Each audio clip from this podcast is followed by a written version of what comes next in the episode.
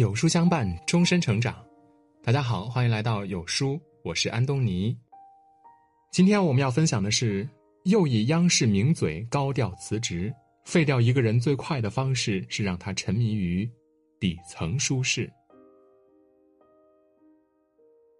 前段时间，王小谦首次在直播中提到自己从央视辞职的原因，我这才知道。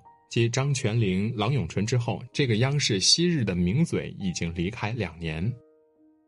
王小谦毕业于中国传媒大学播音系，九六年进入央视任职，担任过多档节目的主持人。但真正让王小谦走红、被观众所熟知，还是二零零五年开播的《交换空间》这档装修类的经典节目，算得上很多人的装修启蒙课。节目邀请两组家庭，请设计师、装修团队合作，互换空间进行改造。因为预算有限，在规定时间内完成装修是节目的最大看点。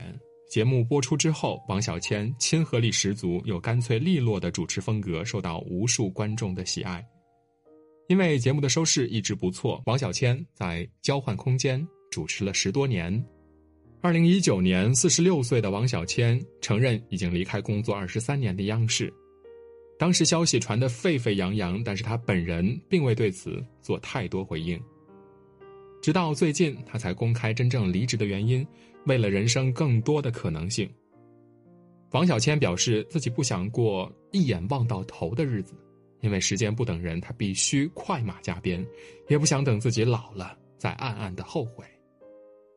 这一个辞职理由呢，和说出名句“时代抛弃你的时候，连声招呼都不打”的张泉灵可以说是不谋而合。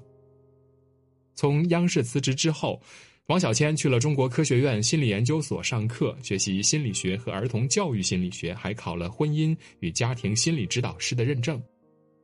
这不仅是为了更好的培养自己的女儿，也是在为日后的事业做铺垫。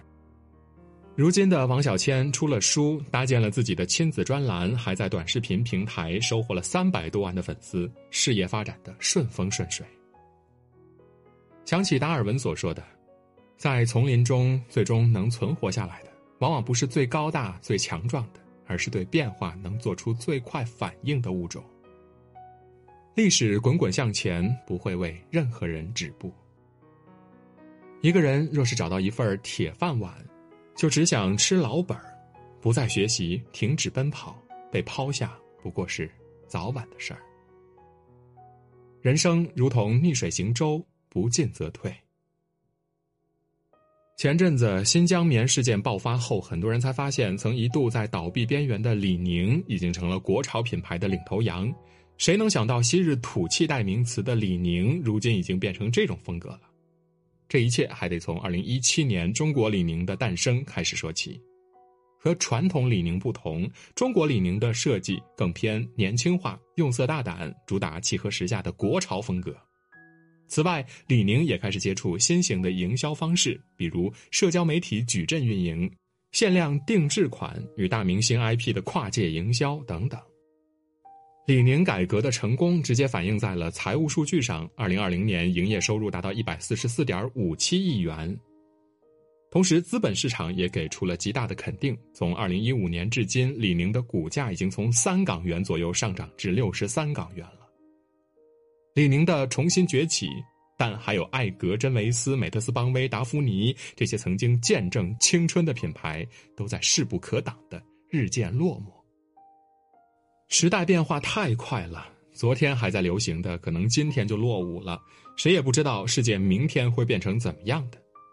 只有从不放弃成长、懂得睁眼看路的人，才能在不确定性的世界里游刃有余。正如毛姆在书中写道。人的意志只有遭遇重重阻力，才能磨砺出锐气。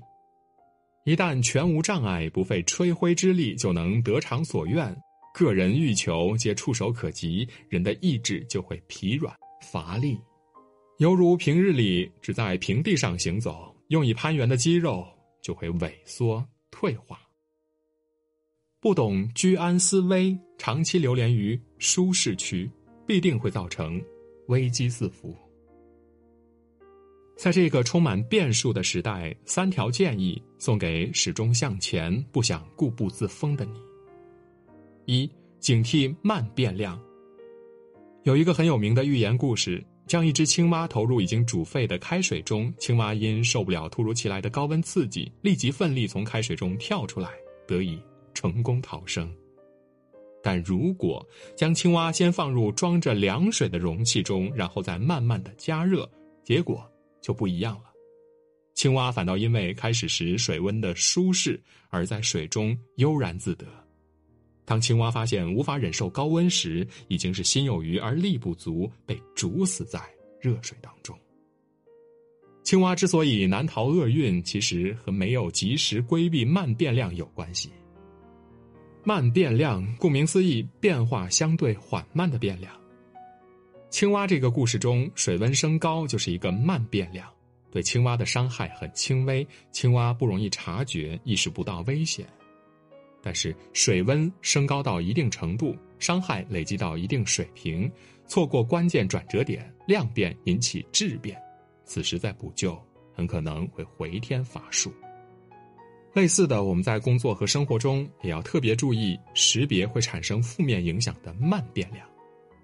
以学习为例，这是一个中性的慢变量。从正面来看呢，如果以终身学习者自我要求日拱一卒，每天学习一个新概念，持续学习时长数以十年计，大概率会实现成长跃迁。相反，如果停留在舒适区，三天打鱼两天晒网，一天两天看不出能力退化，就好像青蛙察觉不到水温带来的伤害是一样的，持续足够长时间就会丧失竞争力，变成弱势人群。二，不以失败为耻。一九一四年，IBM 公司几乎破产；一九二一年又险遭厄运，二十世纪九十年代初再次遭遇低谷。但是在一次次的纠错中，他们最终都战胜了暂时的困难。有一次，IBM 公司的一位高级负责人由于工作严重失误，造成了一千万美元的损失，他为此异常紧张，以为要被开除，或者是至少受到重大的处分。后来，董事长把他叫去，通知他调任，而且还有所提升。他惊讶的问董事长：“为什么没把他开除？”得到的回答却是：“要是我开除你，那又何必在你身上花一千万美元的学费呢？”这就是比伦定律，指的是如果你在一年中不曾有过失败的记录，你就未曾勇于尝试各种应该把握的机遇。宝洁公司曾流传着这样的一个不成文的规定：如果员工三个月没有犯错误，不仅不会被表扬，反而会被视为不合格的员工。对此，董事长白波这样解释：这证明在这三个月内他什么都没做。传言真实性我们不得而知，但是很多人之所以失败少，的确只是因为停留在了舒适区。比如说，有的年轻人毕业后找了相对稳定的事业单位。收入稳定，工作相对不饱和，于是很容易放松自我要求。五年、十年之后，会突然发现社会已经发生了巨大的变化了。如果这个时候出现了意外失业，那么职业生涯就会遭遇巨大挑战，很难适应。某种意义上来说呢，受控的小失败不断，其实是为了规避影响显著的大失败。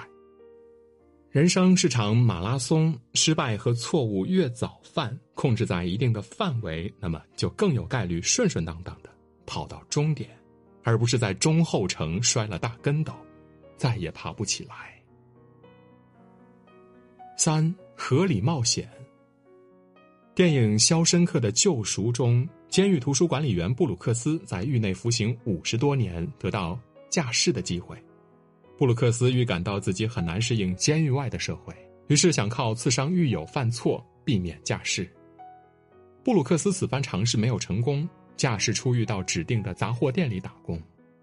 虽然布鲁克斯很努力的想适应，但是仍然无法融入社会，最终选择在居住的小旅馆中自杀，以结束这种无法融入的痛苦。主人公安迪为什么要想方设法的越狱呢？他的一个解释就是不想像布鲁克斯那样。普通人并非身在狱中，但如果缺乏风险管理的意识，也容易陷入到与布鲁克斯类似的情境。虽然后果不会那么严重，但是也足以造成很大动荡。有时从众不冒险，看似没有风险，其实是最大的风险。居安思危，培养合理冒险的思维习惯，才是更好的生存策略。合理冒险可以尝试从以下的三个方面入手：一、预判并量化风险，制作风险管理清单。比如说，考虑父母亲的健康问题中的一项——糖尿病预防。可能的损失：终身服降糖药、糖尿病并发症带来的医疗开支、生活质量的下降；可能的收益：如果不得糖尿病或者迟几年得，可以避免多少的损失；发生的概率：查看糖尿病诊疗指南等相关资料，了解糖尿病的高发人群特征并比对；风险信号：糖耐量测试、糖基化血红蛋白等指标；预防或促进的策略。饮食、运动干预预防，定期做预防性的检查。书面写下风险管理清单的过程，本身就是一个风险预判和分析的过程。写完风险清单之后，你可以根据重要的程度进行排序，再来决定处理的先后顺序。二、明确止损线，避免奇书一招全盘皆输。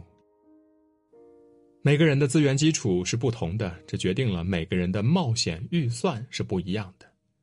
投资一百万对某些人而言，即使全亏也不影响生活质量；对某些人而言呢，可能就会伤筋动骨。无论是哪一种情况，合理冒险的标志就是冒险是有根据的，是主体利用过去的知识经验，三思而后行，控制成本的决策。即使有资源，合理冒险者也知道，并非所有冒险都是值得的。合理冒险并非赌博。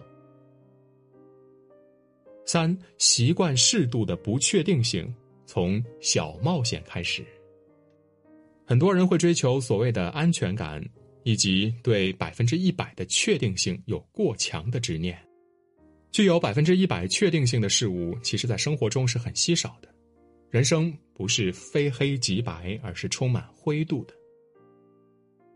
生活中小小的冒险，并不会花费多大的成本与代价，却很可能打开一个机遇之门。最后分享潘石屹说过的一段话：当我骑自行车时，别人说路途太远，根本不可能到达目的地，我没理。半道上，我换成小轿车。当我开小轿车时，别人说。小伙子，再往前开就是悬崖峭壁，没路了。我没理，继续往前开，开到悬崖峭壁，我换飞机了。结果我去到了任何我想去的地方。和你共勉。